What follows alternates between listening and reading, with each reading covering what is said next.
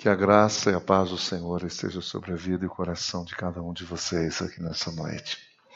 Nós estamos encerrando hoje a nossa série Por uma Jornada Feliz. Na próxima semana, próximo final de semana, nós vamos, nós vamos servir a ceia do Senhor e eu queria convidar você para estar aqui. Eu sempre tenho pedido isso a vocês, que se vocês têm viagens para fazer e todo mundo tem, compromisso, e todos têm, então que você faça os seus compromissos a partir do segundo domingo, ou melhor, do segundo final de semana para frente, deixando o primeiro para participar da ceia do Senhor, dada a sua importância, dada a importância que há para mim e para você participarmos da ceia do Senhor. Está bem? Então, no próximo final de semana, nós vamos estar aqui, tanto no sábado quanto no domingo, participando da ceia do Senhor. E no próximo final de semana, nós vamos começar uma nova série. E a série do próximo mês, do mês de fevereiro, é Gente como a Gente. Vamos repetir? Gente como a gente. Deus usando pessoas, pessoas como eu, como você. Pessoas limitadas, pessoas com problemas, pessoas com dificuldades, pessoas com limitações incríveis, entendeu? Pecadores como nós, o que acontece quando um Deus extraordinário põe a mão em nós? O que, que acontece? Nós vamos ver isso. Eu, eu recebi essa semana o livro que eu, que eu pedi para mim, para que pudesse me ajudar como ferramenta, do Max Lucado. Alguém já leu esse livro, Gente como a Gente, do Max Lucado? Alguém? Ninguém? Muito bem. Então, olha, gente, o povo evangélico é o povo que menos lê a gente lê muito pouco, a gente se dedica muito pouco à nossa fé. Aí, quando alguém pergunta, a gente não sabe explicar, a gente não tem explicações para dar, entendeu? Dado a pouca informação que a gente tem. Eu sugiro que a gente reverta isso, que a gente mude isso. Max Lucado é um bom começo, principalmente para quem gosta um pouco de uma literatura mais leve, não é? Uma coisa mais leve, mais tranquila, pode começar por Max Lucado. E você pode começar por esse livro é? gente como a gente, que é uma espécie de resumo, de supra-sumo de uma série de livros que ele escreveu. Marcos Lucado escreve sobre vários personagens, ele pega e faz, um, faz uma síntese e coloca tudo num livro só. Então, de modo que cada personagem ali é três, quatro, cinco páginas no máximo, para quem não, é, não gosta de leituras mais prolongadas. Tá bom? Eu quero sugerir que você é, compre o livro e leia o livro. Estou muito feliz pela sua presença aqui nessa noite. E a última palavra que nós vamos ter nessa série está registrado no Evangelho de Lucas, capítulo 10. Eu quero convidar você a abrir a sua Bíblia comigo. Em Lucas, capítulo 10, versículos 1 a 12. Conselhos do Senhor para uma jornada feliz. Agora, quem vai falar conosco é o próprio Senhor Jesus. Eu quero que no momento que eu estiver lendo, fazendo a leitura do texto, você possa se situar entre os ouvintes e você possa ouvir como se o Senhor Jesus estivesse exatamente falando com você, você sendo um dos convocados para essa caminhada, tá certo? Como tem que ser, não é? Tudo que a palavra fala é para mim, eu sou o primeiro destinatário, não é isso? Não é assim que a palavra de Deus fala conosco? Quando eu me enxergo, quando eu digo, não, isso aqui é para mim, eu preciso ouvir isso. Não é? Deus está falando comigo e é assim que a gente tem que realmente se apresentar diante da palavra de Deus. É, esta fala é para discípulos. Essa aqui não, não, não, não há aqui na audiência um grupo como sempre, como era quase comum, né?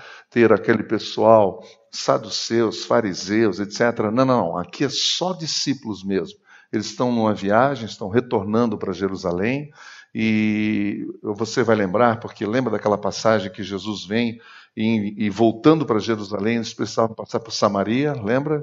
Os samaritanos disseram: Não, aqui nós não vamos deixar você passar, lembra disso? Aí vieram dois discípulos e perguntaram para Jesus assim: O senhor quer que a gente mande fogo sobre essa moçada aí, a gente acaba com a brincadeira logo. E olha que foi o João que falou isso, hein? João, o apóstolo do amor. É interessante isso. Aí Jesus falou: não, calma, acalma, acalme os ânimos, meu amigo, baixe as armas, escondam as bazucas. Não é assim que se resolve. E aí Jesus aquietou o coração dos discípulos é? e disse: Vamos por outro caminho, não tem nenhum problema. E assim fez. Isso é a convicção de quem sabe quem é, sabe onde está e sabe para onde está indo. Não entra em crise por qualquer coisa. E a gente precisa aprender muito realmente com o Senhor Jesus. É? Na semana passada eu pedi a vocês é, é, que vocês me, me dissessem o que, que vocês achavam é, da, de nós focarmos. Eu já tenho a série praticamente pronta para o ano inteiro mas eu gostaria de ouvir vocês. Ouvi um grupo na semana passada, eu gostaria de ouvir vocês também. A nossa intenção é falar de Jesus o ano inteiro, o ano inteiro, entendeu? Focar em Jesus. Amém? É, pelo jeito, só uns dois ou três concordaram. Vamos ao texto. Depois disso, quer dizer, depois desse impasse que deu, né, depois do Senhor Jesus ter convidado alguns para segui-lo, e alguns disseram: Olha, eu tenho que enterrar meu pai. O outro falou assim: Olha, eu estou com alguma dificuldade aí, eu tenho que cuidar dos meus business, dos meus negócios. E depois dessas coisas todas, é, o Senhor Jesus falou: Olha, aquele que põe a mão no arado, lembra do texto? Aquele que põe a mão no arado, não é? E olha para trás, não é digno de mim. Foi bem isso. Então, é só para você entender o contexto desse texto. Então, vamos lá. Depois disso, depois desse, dessas conversas que ele teve com essas pessoas, uh, o Senhor designou outros 72. Há um grupo que, há evangelhos que colocam 70, Lucas coloca 72. Na versão, na nova versão internacional, ou na King James, você vai ver 72. 72 e os enviou de dois a dois Talvez porque é um perigo a gente andar sozinho. Dois a dois, adiante dele, a todas as cidades e lugares para onde ele estava prestes a ir. Então, na trajetória, indo em direção a Jerusalém, vários povoados estavam na linha, estavam, é, é, estavam previstos a passagem. Então, Jesus pega e manda os discípulos na frente, de dois a dois, não é? E lhes disse: a colheita é grande, mas os trabalhadores são poucos. Portanto, peçam ao Senhor da colheita que mande trabalhadores para a sua colheita. Vão, eu os estou enviando como cordeiros entre lobos. Não levem bolsa, nem saco de viagem e nem sandálias, e não saúde ninguém pelo caminho. Quando entrarem numa casa, digam primeiro: paz a esta casa. Se houver ali um homem de paz, a paz de vocês repousará sobre ele, senão ela voltará para vocês. Fiquem naquela casa e comam e bebam o que lhes derem, pois o trabalhador merece o seu salário. E aqui era uma lição interessante, não é? Vai lá, come e bebe do que serve. Se for um manjar, ótimo. Se for comidinha mais simples, ótimo também. Não reclame, não reclame. Aquilo que lhe derem, você se sirva. Fique naquela casa, comam e bebam é, o que lhes derem, pois o trabalhador merece o seu salário. Não fique mudando de casa em casa. Achei isso muito interessante. O camarada foi lá, entrou, chegou numa casa, e aí conversando com o discípulo depois, falou, e aí, como é que é lá? Falou, ah, rapaz, eu estou numa mansão que é uma beleza. Falei, ixi, aí perguntou para o outro, e você? Falou, rapaz, eu estou numa choupana lá que você precisa ver. Pensa num colchão duro. E aí o camarada tem a tentação, a inclinação de mudar de casa. Jesus já foi logo quebrando tudo isso, dizendo: Olha, meu filho, não muda de casa, não, vai lá, fica ali, seja grato, entendeu? Entenda que eu estou em tudo, entenda que essas coisas acontecem mesmo com todo mundo, é, seja grato em tudo que acontecer com você. Então não fique mudando, não fique pulando de uma casa para outra. Chega lá, fica naquela casa que abrir a porta para você que te receber. Quando entrarem numa cidade, e forem bem recebidos, comam o que for posto diante de vocês. Curem os doentes e que ali houver, e digam-lhes: o reino de Deus está próximo de vocês. Acho lindo. Mas quando entrarem numa cidade e não forem bem recebidos, saiam por suas ruas e digam: até o pó da sua cidade que se apegou aos nossos pés, sacudimos contra vocês. Fiquem certos disso, o reino de Deus está próximo. Parece uma linguagem muito radical e de fato é, porque Jesus está querendo dizer o seguinte: olha, não insistam com ninguém. A pessoa tem que querer mesmo o Evangelho. Não fica pegando no pé de ninguém, não fica perdendo tempo com gente que não está afim. Você entendeu? Seja claro na mensagem, seja objetivo, fala. Não quer, Meu irmão, Deus te abençoe, eu estou indo. Você entendeu? Ficou claro para você? Não aceita, não quer? Então vai com Deus, que eu estou indo, eu tenho mais o que fazer. É bem isso, é deixar claro. A gente tem que parar com essa mania de ficar mendigando gente para seguir a gente, para ir para a igreja, para não sei o quê. Você está entendendo? Porque o reino de Deus, o camarada tem que desejar do fundo do coração dele, dizendo: Eu quero, eu não fico sem esse Jesus, eu estou apaixonado por esse Deus. E não ao contrário, a gente fica oferecendo comida para ingrato. Você já, já, já conviveu com gente ingrata? Você sabe o que eu estou falando? Você já conviveu com gente ingrata? O ingrato nunca está satisfeito. E o ingrato sempre vai dizer assim: é, ficou mais ou menos. E o ingrato também tem aquele olhar. O olhar dele diz assim: você não faz mais do que obrigação aquilo que você está fazendo para mim. Esse é o ingrato.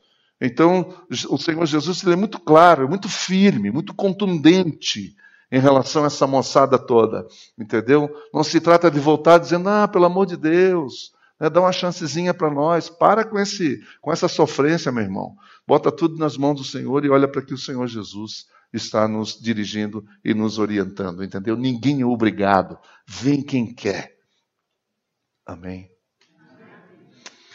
Senhor, fala-nos através da tua palavra nessa noite, em nome de Jesus. Amém. Então, como eu lhes disse, o Senhor Jesus está retornando para Jerusalém para o final do seu ministério terreno e ele sabia exatamente o que estava acontecendo. Ele tinha um controle de tudo, ele sabia exatamente. Ele sabia, bom, chegou nos meus últimos dias, estou voltando para lá. E ele sabia, claro, que estava caminhando em direção à cruz, e então cada momento se torna ainda mais importante e precioso para o cumprimento da sua missão. Então, muita objetividade, muita assertividade, entendeu? Sendo sempre cirúrgico, sempre claro, objetivo, que não tem tempo para perder. E isso nós estamos calculando mais ou menos três anos, três anos e três meses, mais ou menos, segundo alguns autores. Há uma duvidazinha aí, mas no mínimo, no mínimo três anos. Então ele sabia que estava caminhando para a morte. E ele passa a dar instruções a seus discípulos para serem bem-sucedidos na caminhada que deveriam fazer, porque essa, afinal, era a última, era o último, é, é, é, era o último trabalho de coaching, se eu posso falar assim. Era o último trabalho com ele assistindo por perto e acompanhando, que depois eles deveriam fazer tudo sozinhos. Então o Senhor Jesus ele fez isso, ele, ele fez exatamente isso. Ele trouxe os discípulos, chamou os discípulos, in, é, preparou, instruiu os discípulos, entendeu? E levou-os. Ele fazia e os discípulos acompanhavam e observavam. Depois de determinado momento, ele foi mudando, ele foi dando oportunidades, foi empurrando, se eu posso dizer isso, foi empurrando os discípulos para fazerem, para tomar iniciativa, entendeu? Foi descentralizando.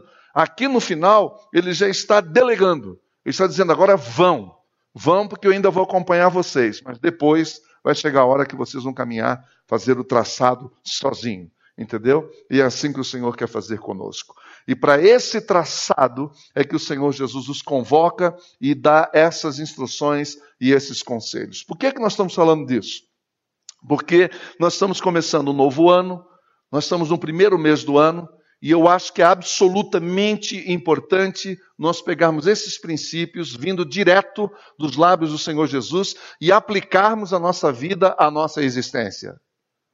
É absolutamente importante que a gente esteja prestando atenção no que, que o Senhor Jesus tem a nos dizer para começar um novo ano, para uma nova jornada, para uma jornada feliz. Um novo ano requer novas atitudes, novas atitudes, novas posições você não terá um novo ano se você repetir as suas atitudes do ano passado. Todo mundo sabe disso.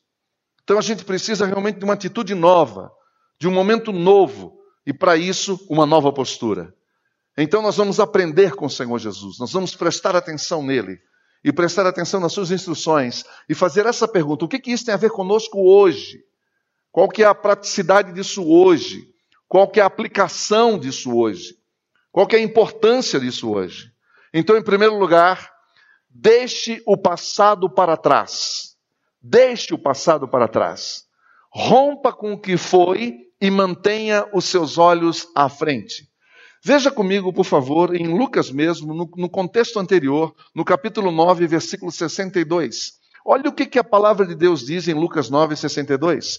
Ninguém que coloca a mão no arado e fica contemplando as coisas que deixou para trás é apto para o reino de Deus. Eu repito, eu repito, ninguém que coloca a mão no arado e fica contemplando as coisas que deixou para trás é apto para o reino de Deus. Eu não sei quantos aqui moraram na roça, moraram no sítio, ou tiveram a oportunidade de ver alguém trabalhando com arado. Diz os entendidos da área que se você está trabalhando com arado, especialmente os mais antigos, é, direcionado por animais, é, movido por animais, é, se você ficar olhando para trás, a probabilidade de erro é muito grande. A prob probabilidade de erro é muito grande, é enorme, porque você está olhando para trás e no seu movimento você vai, de alguma forma, sair do traçado e vai fazer a coisa realmente tudo torto. Entendeu? Eu me lembro quando eu era garoto que eu, meu pai me chamava para fazer canteiros e semear. E ele fazia, eh, a gente chamava aquilo de cova, mas não é cova de enterrar morto, não, gente, é cova de botar semente. E botava a covinha e dizia: Olha, você faz aqui e faz a linha reta e tal. O dele ficava tudo certinho, o meu parecia uma serpente, tudo torto. Não sabia, não tinha essa ideia de simetria, de fazer as coisas certinhas, entendeu? Não tinha nenhuma noção disso. Aqui o Senhor Jesus está dando uma dica. Lucas relata alguns dos muitos casos de pessoas que foram convidadas ou que se apresentaram para seguirem Jesus e fazer parte do reino de Deus, e essas pessoas, elas sempre colocavam é, empecilhos. Nos três exemplos que ele usa no capítulo anterior, o 9, do versículo 57 até o 62, na última parte do capítulo, todas essas pessoas tinham uma razão, uma razão, uma boa razão para adiar ou para recusar esse compromisso. Essa, esse somos nós. Nós estamos sempre fazendo isso. Nós estamos sempre arrumando desculpas. Um deles, e você se lembra, quando o Senhor Jesus disse: Olha, vem, segue-me. Ele disse: Deixe-me enterrar o meu pai e depois eu, eu vou. Deixa eu enterrar o meu pai primeiro. E quando eu era garoto, quando eu li esse texto, eu pensava que enterrar o pai era que o velhinho já tinha morrido e estava lá no funeral. E, e ele disse: Deixa eu enterrar meu pai e depois eu te sigo. E quando eu li aquilo que Jesus chegou e dizia, meu filho, deixa os mortos entregar os mortos, na minha leitura de 12, 13 anos, eu olhava aqui e dizia, mas Jesus é muito sensível, era só um minutinho, era coisa rápida. É só esperar a cerimônia terminar e depois ia seguir Jesus. Era isso que eu pensava. Mas depois, lendo os textos, a gente observa que é um pouquinho diferente. Na verdade, o que, é que ele está dizendo naquela cultura oriental? É que quando aquele homem disse, olha, deixe-me deixe enterrar o meu pai, ele estava querendo dizer o seguinte, olha, o meu pai já está velho, ele está envelhecendo. Eu não posso deixá-lo agora. Entendeu? Tem coisas importantes para acertar lá. Ele tem alguns planos, alguns sonhos, alguns projetos. Então deixe-me ir com ele. Quando ele vier a morrer, quando ele vier a morrer, eu deixo tudo, termino tudo e venho e te sigo. E foi aí que Jesus disse: deixe os mortos enterrar os próprios mortos. Claramente, eles tiveram boas intenções, mas não havia não havia, eles, eles não perceberam a natureza das exigências que a nova vida e o reino faz aos que habitarão na Nova Jerusalém. Há um preço para o discipulado. Há um preço para a caminhada. Todo discipulado tem um preço. E essa questão de seguir Jesus tem um preço. Então, nesse momento, Jesus deixa a primeira advertência para quem quer completar bem a sua caminhada na vida. Ninguém que coloca a mão no arado e fica contemplando as coisas que passou é apto para o reino de Deus. Em Lucas 17, 32, 33, Jesus disse algo interessante. Ele disse: lembre-se da mulher de Ló. Ora, todo mundo conhece a história de Ló e da sua esposa. Houve uma só orientação. Qual foi? Qual foi a orientação? Olhe, na hora que vocês estiverem subindo e fugindo de lá, não olhem para trás. Lembre-se da mulher de Ló, olha só a exortação de Jesus. E ele continua dizendo: quem tentar conservar a sua vida a perderá, e quem perder a sua vida a preservará. Então, o que o Senhor Jesus está nos ensinando é: meu filho, o que passou, passou, esqueça, passou, vire a página. Veja o que, que Isaías nos fala. no capítulo 43. Esqueçam o que se foi. Não vivam no passado. Você conhece alguém que vive no passado? Vejam, eu estou fazendo uma coisa nova. Isso é Deus dizendo para o seu povo, uma palavra de esperança. O livro do profeta Isaías, a partir do capítulo 40, de 40 para frente, ele fala de esperança. Esperança. Por isso que aqueles que gostam do livro do profeta Isaías, dá uma lembradinha aí se todos os capítulos que você não que você tem um especial carinho, não está de 40 para frente. Você entendeu? Então, porque ali está falando de esperança, ele está trazendo uma palavra de esperança, mas para ter esperança, nós temos que deixar o passado para trás. Então, ele já está surgindo, ele diz, já está surgindo uma coisa nova. Vocês não percebem? Olha a pergunta que Deus faz. Será que você não está percebendo? Eu creio que Deus está falando comigo e com você nessa noite. Dizendo, minha filha, você não está percebendo o que eu estou fazendo de novo com você? Meu filho, será que você não percebe que eu estou fazendo uma coisa nova com você? Até no deserto eu vou abrir um caminho e riachos no ermo. Eu me lembro de algumas vezes que eu passei alguns maus bocados na minha vida e a prisão ao passado era muito grande. E eu queria dizer a você que essa prisão ela pode ter, ela pode estar é, tanto ligado a coisas boas do passado como a coisas ruins. Não quer dizer que é só coisas ruins, não. Esse desligar-se do passado não é só em relação a coisas ruins, é a coisas boas também. Porque a pior coisa do mundo, pior coisa para a existência humana é você estar aqui vivendo do passado, vivendo de saudades, vivendo aquele tempo que era bom. Ontem eu estava em casa assistindo, uh, ouvindo no, no, no Facebook lá um, as músicas da minha época, do meu tempo, né, da década de 70, né, do grupo ABBA e aquelas coisas, todas aquelas músicas lá, gostoso, né?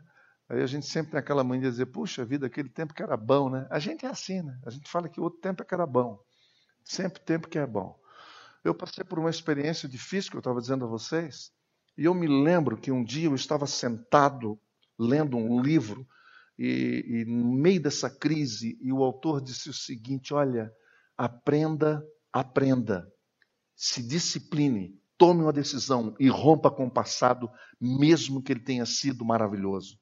Você não vive mais no passado. Hoje é hoje. O que passou, passou. E aquilo serviu para mim como uma luva. Porque eu estava dizendo, puxa, o quão eu era feliz no outro lugar como era bom, puxa, como Deus me usou, puxa, como foi legal, puxa, e aquilo, e, a, e aquilo outro, etc, etc, etc. Mas e aí? Não tem nada a ver com a realidade hoje. Você vai ficar preso ao passado. Você vai ficar preso a uma coisa que não existe mais, que não é mais palpável, não é mais tangível, não é mais verdade na sua vida. Rompa com o passado. Agradeça a Deus pelo passado. Bom ou ruim, mas deixe para trás. Agora veja a orientação de Paulo aos Filipenses. Irmãos, eu não penso que eu mesmo já o tenha alcançado. Paulo está falando de discipulado, de caminhada com Deus, de levar Deus a sério na sua vida.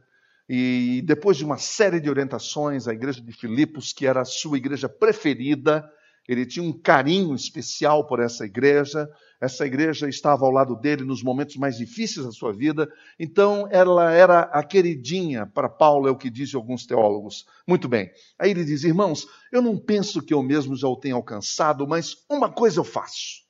Vamos juntos? Uma coisa eu faço. O que é? Vamos lá?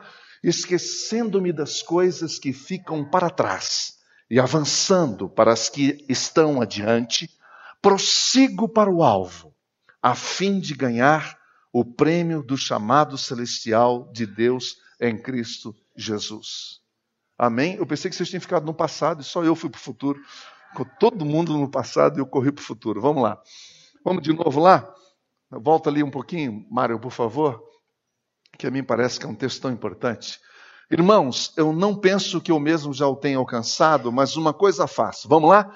Esquecendo-me das coisas que ficaram para trás e avançando para as que estão adiante, prossigo para o alvo, a fim de ganhar o prêmio do chamado celestial de Deus em Cristo Jesus. Amém? Segunda coisa, saiba que haverá resistência. Nós temos que saber isso. Nós temos que saber que há resistência.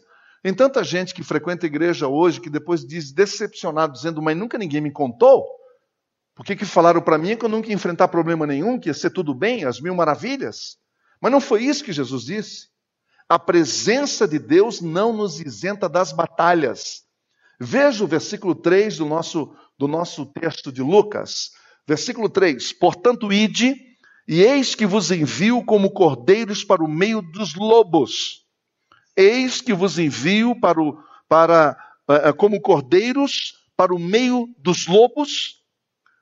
A estratégia do Senhor Jesus é completamente diferente de qualquer outro mestre.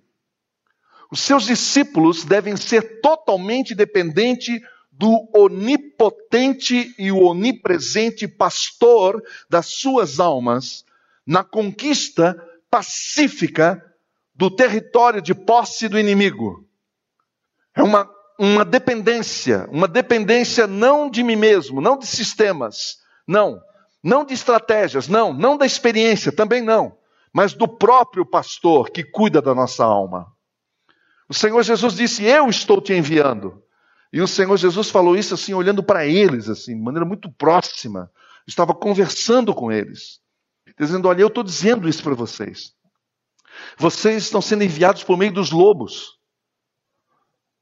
E é importante a gente saber disso, da realidade. Porque o mundo aí fora está cheio de lobos. Só tem lobos. Bom, a gente sabe que lá fora só tem lobos. O duro é quando você encontra lobos dentro do, dentro do aprisco. É possível isso? Opa! E não pergunta não, que tem um monte de gente aqui para contar um monte de história. Dentro do aprisco. Os lobos dentro do aprisco. Aí o Senhor Jesus olha para os discípulos e diz: Olha, eu estou enviando vocês. Vai! Mas saiba, você encontrará lobos. Você vai encontrar lobos, mas eu sou o teu pastor. E ainda que você andar num vale de sombra e de morte, não tema, porque eu estou contigo por onde quer que andares. Essa é a promessa de Deus para nós. Amém? Saiba, tem adversários, mas Deus não tem medo de nos expor. O Senhor Jesus não tem medo de enviar as suas ovelhas por meio dos lobos, porque quem cuida das ovelhas é o pastor. Não é que ele confia em você, ele não confia em você. A confiança dele não está em você, em mim, mas está nele. Terceiro lugar, leve o necessário para a viagem. Se desapegue dos acessórios. Veja o versículo 4. Olha só isso. Versículo 4.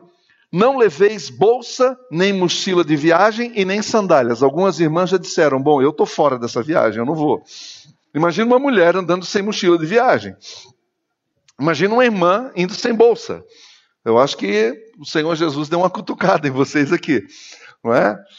Mas, na verdade, todos nós temos essa dificuldade, essa palavra pega todos nós.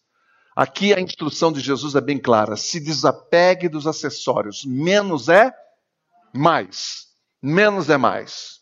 Até aí fora, tem gente pagando muito caro para ouvir um cara que vem lá não sei da onde para dizer que menos é mais. Você entendeu? E o Evangelho já nos mostra isso. Você não precisa de um coaching famoso do Brasil para te falar isso, que o Evangelho nos diz. Que deixa claro, aliás.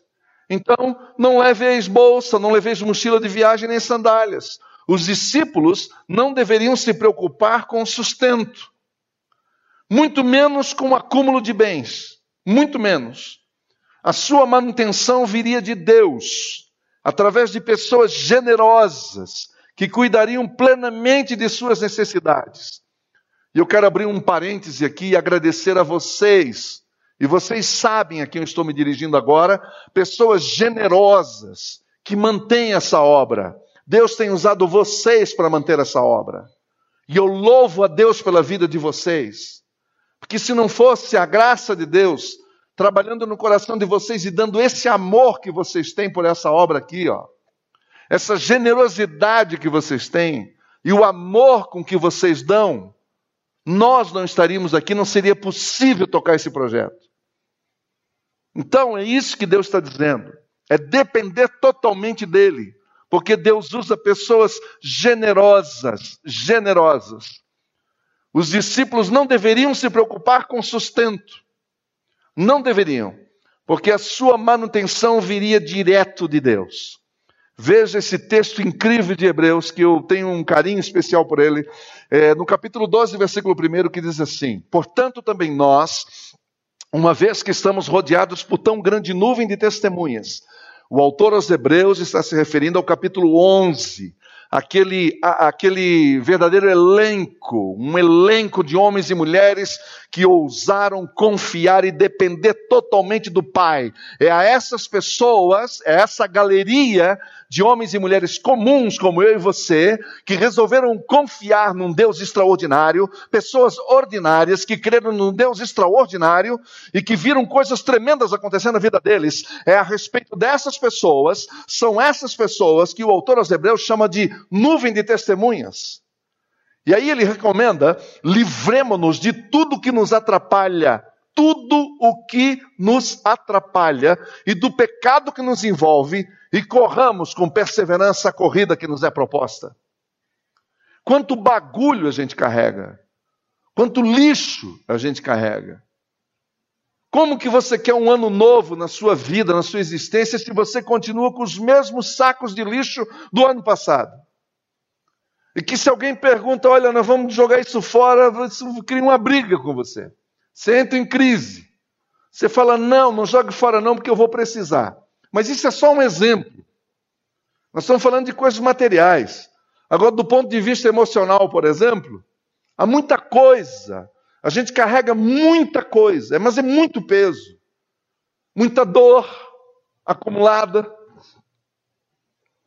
Muita ferida aberta. A gente está carregando essas coisas. E a pergunta é simples: até quando você vai aguentar? Isso vai te sucumbindo.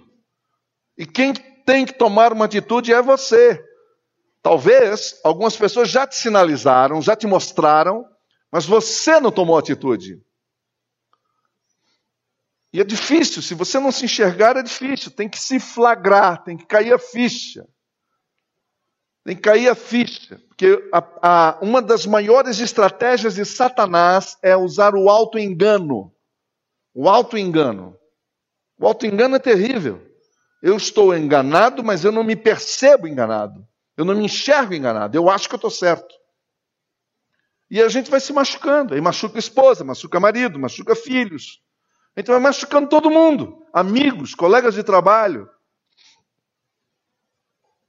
E o pior, gente, sabe o que é? Que às vezes a gente olha para a gente mesmo e fala, pô, como eu sou gente boa. E tem muita gente que não concorda com isso. Que sabe que você não é tão bom quanto você pensa que é. Por causa do auto-engano. Então, se desapegue. Se desapegue do orgulho, da arrogância, da prepotência. Se desapegue. Se desapegue de coisas que só causam conflito na sua casa, meu irmão. Não faça igual um tio meu que eu tinha, que ele guardava tudo que era preguinho que encontrava. Ele tinha um rancho atrás na casa dele. Só ele entrava lá. E o dia que ele morreu, a primeira coisa que os filhos fizeram não foi nem mexer na roupa dele. Foi o quê? Botar o rancho abaixo. Que eles criaram um mágoa, ódio daquele lugar. Que só tinha lixo lá dentro. Só tinha lixo lá dentro. Não sei aqui, não sei quem aqui já teve a experiência de trabalhar com andarilhos. Quem teve vai entender o que eu estou dizendo. Você já experimentou tentar tirar o saco que o andarilho anda? A terceira guerra mundial explode ali. Se você for querer tirar aquele saco da mão do homem. Aí você e eu olhamos para aquilo lá e dizendo: Meu, só tem bagulho aqui, velho. isso aqui não serve para nada. Não serve para você. Mas para ele é o tudo que ele tem. E se eu disser para você que Deus olha para tudo que eu chamo de meu? E se eu disser para você que quando o Senhor Jesus olha para tudo aquilo que nós chamamos de meu, de nosso, da minha conquista, etc., papapá, e olha e diz: é tudo lixo. Você já pensou? Você já pensou? E depois você diz: puxa vida, briguei tanto por isso, causei tanta dor em tanta gente, machuquei tanta gente, passei por cima de tanta gente para manter tudo e era lixo. Nesta viagem, nesta viagem, leve o mínimo para a viagem, porque o grande volume de bagagem tem destruído a muita gente. Quarto lugar, não perca tempo com o que não é importante. Não perca tempo com o que não é importante. É outra coisa que nós precisamos discernimento, mas é, é importante a gente saber disso. Mantenha o foco na jornada. Veja o versículo 4. Versículo 4 diz assim: A ninguém saudeis longamente pelo caminho. Essa longamente eu peguei da King James, mas a NVI não fala longamente. Não fala. Ela, o versículo 4. Ela disse assim: não leve bolsa, nem saco de viagem, papapá. Agora olha ali, ó, não saúde ninguém pelo caminho. Não saúde ninguém. E a outra versão que eu estou usando, aqui, ela diz: é, não, não saudeis longamente. É porque aqui a tradução King James, ela já ela, ela tenta interpretar já pensando na cultura oriental. Já pensando na cultura oriental. Porque quem está focado não tem tempo para perder com amenidades. Não tem tempo. Então, não se apegue ao que os outros vão dizer. Não queira proteger a sua reputação em detrimento do seu foco, do seu objetivo. Aqui, para a gente entender, as saudações orientais tradicionais, elas eram e alguns países ainda são até hoje, elas são prolongadas, é quase um cerimonial. Você entendeu? Consumindo muito tempo das pessoas. Isso fazia parte da cultura. Como eu disse, em alguns poucos países ainda é assim. Então não vale aquele negócio de dizer, e aí, beleza? Hi, tchau. Isso não existe para essa cultura. O certo, o correto, a educação manda, o, o, o, como é que a gente fala? A etiqueta manda que você devia parar longamente, perguntar, então, como é que estão as coisas? Está tudo bem? Olha, como é que está o flano, o beltrano? Pergunta pela trinca toda. Depois pergunta mais não sei o quê, e papapá.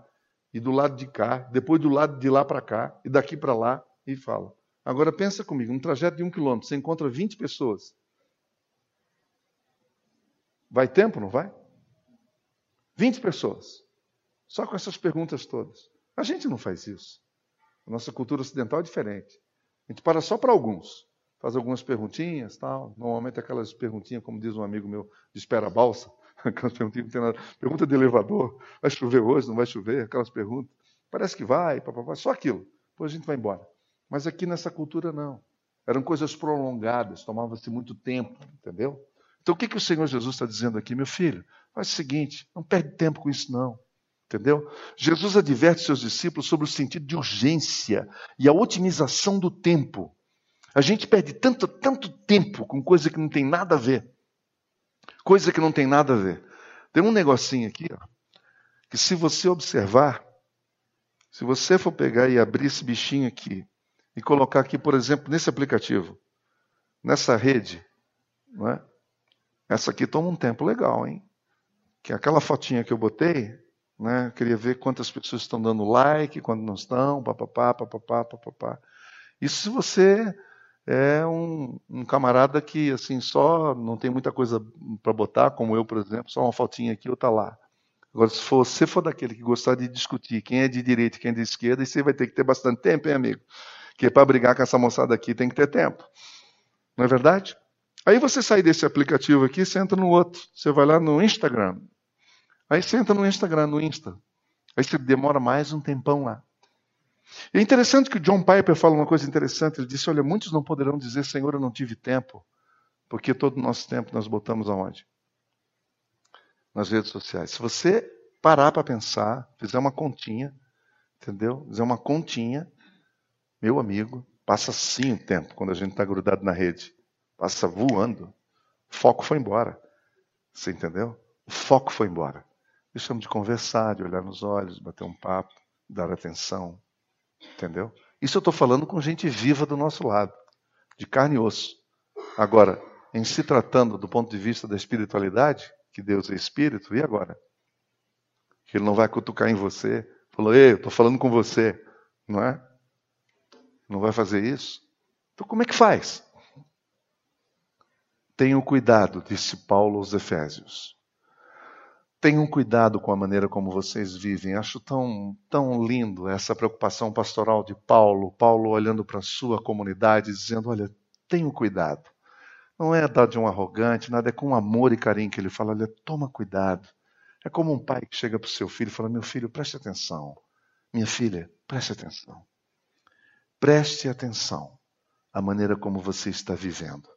Preste atenção como você está, como está o seu modus operandi como está o seu jeito de viver.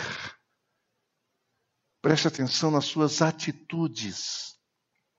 E aí ele diz: deixa de ser insensato, larga a insensatez para lá, fuja da insensatez, mas sejam como sábios, sabendo fazer as escolhas. Há escolhas sábias e nós temos que aprender a fazê-las há escolhas que são sábias. E ele diz uma coisa interessante, finalizando o texto dele, ele diz: e aproveite ao máximo cada oportunidade, porque nós estamos vivendo dias maus. O apóstolo Paulo, no século I, falando um negócio desse. Se ele tivesse em 2018, hein? ou em 2019, hein? você já pensou?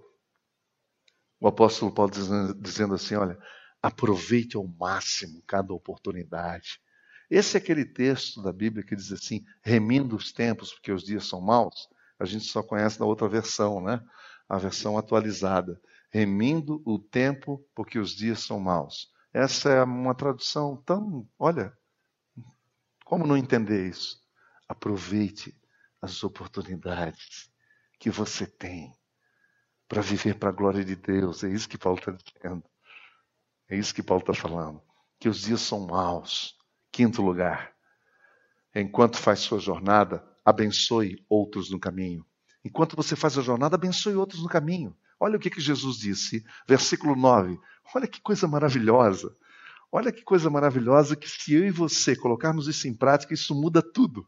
Olha o que Jesus disse: Curai os doentes que houver na cidade e proclamai-lhes: o reino de Deus está à vossa disposição. Que coisa linda! Então é por isso que eu coloquei essa frase. Enquanto você, enquanto você caminha, abençoe pessoas no caminho. Abençoe pessoas no caminho. Entendeu? A sua igreja, Wilson, que você frequentou lá em São Paulo, a Igreja Batista do Morumbi, tinha um slogan, eu acho que eles andaram mudando agora com Lisiânias, mas quando era a época do Ari, era traga para os caminhos, ponha no caminho os que não estão no caminho, era uma coisa assim.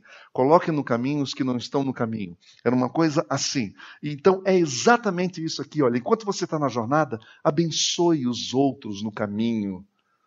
Então para de querer andar sozinho o trajeto, pensando só em você. Entendeu? Será que não dá para ser um ano diferente nesse sentido, nessa perspectiva, de uma outra ótica? Será que você conseguiria começar um novo ano e transitar um novo ano pensando também em outras pessoas e não apenas em você? Será que é tão difícil para nós isso? Pensando em ajudar outros, em abençoar outros, em facilitar para outros, em abrir o caminho para outros em dar oportunidade para outros, em ser ponte para outros, em ser ponte para outros. E olha o que, que ele está dizendo aqui: ó, curai os doentes que houver na cidade e proclamai-lhes: o reino de Deus está à vossa disposição. Olha, com todo o amor eu quero dizer isso. Tem tanta gente aí com aversão à igreja evangélica, sabe por quê? Porque nós não fazemos isso. Nós não dizemos para as pessoas o reino está à vossa disposição. A gente quer, a gente quer que essa turma fique fora daqui, porque aqui é só gente boa. Só gente santa entra aqui. Os pagãos ficam para lado de fora. É essa a impressão que muitos amigos têm de nós, que a gente se acha. E olha aqui que o Senhor Jesus está nos ensinando. O verdadeiro sentido da vida está em conhecer e praticar a boa, perfeita e agradável vontade de Deus, que é exatamente proclamar o seu reino por onde estivermos passando, no dia a dia. É isso que o Senhor está dizendo. O Senhor está dizendo para mim e para você: enquanto você está caminhando, leve vida. Enquanto você está caminhando, leve paz. Para de ser o problema daquele lugar. Muda. Para de ser o motivo de oração daquele lugar. Uma pessoa um dia me, me pediu, falou, Antônio, você pode orar pelo meu trabalho? Estamos passando por uma luta lá, rapaz. Mas tem um camarada lá que parece um capeta. Pensa num diabo, ele está trabalhando comigo lá. Foi admitido, trabalha lá comigo. falei, não diga, é terrível assim, nesse nível. falei, é. Eu falei para ele, então vamos orar para que esse camarada se converta. Ele falou, não, crente ele já é. Então é isso. A gente está levando alguma coisa. A gente está levando alguma coisa. Nós já estamos levando alguma coisa. A gente não sabe bem o que é. E o que o Senhor Jesus está dizendo é: já que você está indo e você vai, então leve coisas boas, leve paz, leve alegria, leve esperança. A outra pessoa que disse: Você pode orar pela nossa família, nós temos um problema sério na nossa família. Eu falei: Ah, é? E qual é? É a nossa mãe. Ela desagrega todo mundo. Ela põe todo mundo contra todo mundo. Ela é o pivô da destruição da nossa casa. Você pode imaginar um quadro desse? Orar, Senhor, toca no coração da minha mãe e muda a vida dela. Meu, vê se tem sentido um negócio desse. Então é nesse sentido que eu estou dizendo. Às vezes a gente pensa que a gente está sendo uma bênção lá, mas pode ser que eu e você sejamos o problema. Eu e você sejamos o problema. Então leve cura. Leve cura. A gente precisa crer que essa palavra aqui, ó, do versículo 9, é para nós. Curai os doentes. É para nós. Sabe o que significa isso? Que eu e você podemos orar por alguém para ser curado.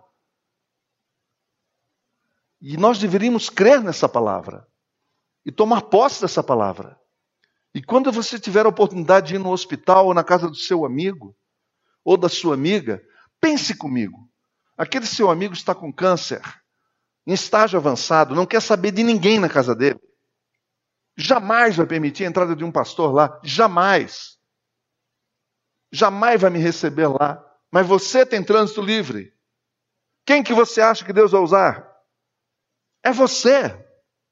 Você indo lá em nome de Jesus e aplicando esse texto, Lucas 10, 9. Fala, Senhor, eu não sou nada. Eu não presto para nada, mas eu estou aqui, eu amo o meu amigo, eu amo a minha amiga, eu amo essa pessoa, e eu te peço agora, em nome de Jesus, põe a tua mão e cura essa vida. E Deus pode fazer um milagre. Será que você crê que Deus pode te usar? Ei, meus irmãos. Ei, meus irmãos. Vamos parar de andar nesse mundo só como consumistas, só dizendo, ai, glória a Deus, vai ser um ano bom sim, porque o Senhor vai abençoar. E ainda se não for daqueles gospel malucos, ainda vive dizendo assim, vai restituir, esse é o ano da restituição. Restituir o quê, rapaz? Você está em pé aí, saudável, o que, que você quer restituição? Que restituição que você está buscando? Quando o Senhor Jesus está nos mandando, vai lá, leva a cura, saúde aos outros que contigo se encontram. É no caminho que Deus nos usa, tem que entender isso. Você precisa entender isso. O nosso conceito aqui na Betânia é de igreja missional. Ou seja, o que é isso? Enquanto nós estamos andando, nós estamos em missão, nós estamos trabalhando, Ninguém tem que sair de trabalho nenhum para vir para cá fazer um treinamento e larga tudo e nós vamos te mandar não sei para onde. Não. Está todo mundo já dentro dos seus campos de trabalho. É lá que Deus vai te usar. É lá que Deus vai te usar. É lá que Deus vai te usar. É lá naquele escritório, é lá naquela empresa, é lá com aqueles amigos, durão, turrão, escabra duro, mas é lá que Deus vai te usar. Então deixe-se usar pelo Senhor por onde Ele tem te colocado e seja uma bênção nas mãos de Deus enquanto você faz a sua jornada. Amém? Você vai fazer diferença na vida de pessoas. Pensa isso comigo. As pessoas vão ser gratas a você. Entendeu? Um dia vai se encontrar dizendo: Olha aqui, essa pessoa me trouxe uma palavra. Eu estava precisando de uma palavra, ela me deu uma palavra. Uma palavra, uma oração. Gente, um abraço. Quem aqui já recebeu um dia, pensa naquele dia daquele perrengue, a gente está quase morrendo. Recebeu um abraço e levantou. Quem? Quem já recebeu? Não foi uma benção? Eu, eu tenho certeza que você lembra da pessoa, você lembra do lugar. Do lugar. Dar um abraço. Quanto custa um abraço, meu caro? Quanto custa um abraço? Último lugar, e aí nós encerramos. Seja grato e reconheça que tudo vem dele. Isso faz parte dessa palavra que o Senhor Jesus está dizendo. Veja comigo Lucas 10, 17 a 21. O texto diz assim: Os 72 voltaram alegres e disseram. Hum, eles voltaram. E voltaram como, meus irmãos? Triste, cabisbaixo? Foi assim? Não. Pensa nos caras felizes. Sabe por quê? Porque servir faz bem à alma. Servir faz bem para a gente. A gente se sente bem quando a gente serve aos outros. É maravilhoso isso. Quando você se dá um pouquinho, um pouquinho do teu tempo, um pouquinho que você tem para servir outras pessoas. Isso é maravilhoso. Então veja só, eles voltaram alegres e disseram: Senhor. Estavam todos motivados. Esse sim que é um bom coach, viu, Giovanni? Entendeu? Esse cara sabia, velho. Olha, ele deixou a equipe dele bombando. Veja só, Senhor, até os demônios se submetem a nós em teu nome. Já pensou o que é isso? Lidar com o sobrenatural? Pensou um pescador, só sabia pescar, e agora ele fala em nome de Jesus e os capeta, ó. Foi um retetê abençoado aqui nesse dia. Não foi? Fala glória a Deus, irmão. Tem um glória aí, não? Dá um glória. Ele respondeu que o Senhor Jesus ele não se impressiona com nada disso. Não sei se você percebe isso nas suas leituras da Bíblia. Jesus não se encanta com nada. Ele está leve ele está, assim ele permanece. Olha só a resposta. Ele respondeu: Eu vi Satanás caindo do céu como relâmpago. Eu vi. E eu lhes dei autoridade para pisarem sobre cobras e escorpiões. Olha o que, que Deus deu para mim e para você. Autoridade. Exucia é essa palavra. Exucia. Autoridade. Ele nos deu autoridade para pisar sobre cobras e escorpiões. Agora, não vai fazer igual aquele maluco lá no Chile esses dias aí, que entrou dentro de uma jaula dizendo: assim como Deus protegeu Daniel, vai me proteger também. Não faça isso. Entendeu? Mas tem tantos escorpiões aí vivendo conosco. Você já trabalhou com algum escorpião alguma vez? Você já conviveu com alguma serpente alguma vez? E jararaca do rabo branco, você já conviveu com alguma? Elas estão por aí. Entendeu? Dão botes. Entendeu? Ou então aquelas piton, elas não mordem, mas elas vão envolvendo você e daqui a pouco te sufocam. Aí arrebenta com você, ela te come depois. Primeiro te mata, depois ela, ela acaba com você. Então o Senhor Jesus está dizendo que Ele deu autoridade para pisar sobre tudo isso e sobre o poder do inimigo. Mas nada lhes fará dano. É isso que Ele está dizendo, nada lhes fará dano. Agora, olha só a conclusão dele, e é isso que é importante. É isso que dá o centro, que dá o balance na nossa vida. Olha só. Contudo, porém, entendeu? Deixe-me dizer para vocês: alegrem-se, sim, fiquem felizes, fiquem alegres, mas não porque os espíritos se submetem a vocês. Não porque agora alguém deve estar olhando para vocês dizendo, nossa, aquele cara lá orou e ó, foi libertado. Não, não, não. Mas porque os seus nomes estão escritos nos céus que isso é o mais importante. E naquela hora, o Senhor Jesus, exultando no Espírito Santo, olha só a alegria de Jesus aqui. Ele disse: Eu te louvo, Pai, Senhor do céu e da terra, porque tu escondeste essas coisas dos sábios, dos grandes, dos cultos, dos vultuosos e as revelaste aos pequeninos. Sim, Pai, foi do teu agrado fazer isso usar pessoas pequenininhas como eu e como você. Amém? Concluindo, Deixe o passado para trás. Deixa o passado para trás. Rompa com o que foi e mantenha os seus olhos à frente. Segundo, saiba que haverá resistência, mas a presença de Deus, ela não nos isenta das batalhas, mas nunca nos deixa. Terceiro, leve o necessário para a viagem. Se desapegue dos acessórios, porque menos é mais. Não perca tempo com o que não é importante. Em quarto lugar, mantenha o foco na jornada. Quinto, enquanto faz a sua jornada, abençoe os outros no caminho. Em sexto, seja grato e reconheça que tudo, tudo vem dele. Que o Senhor nos abençoe, que o Senhor nos guarde.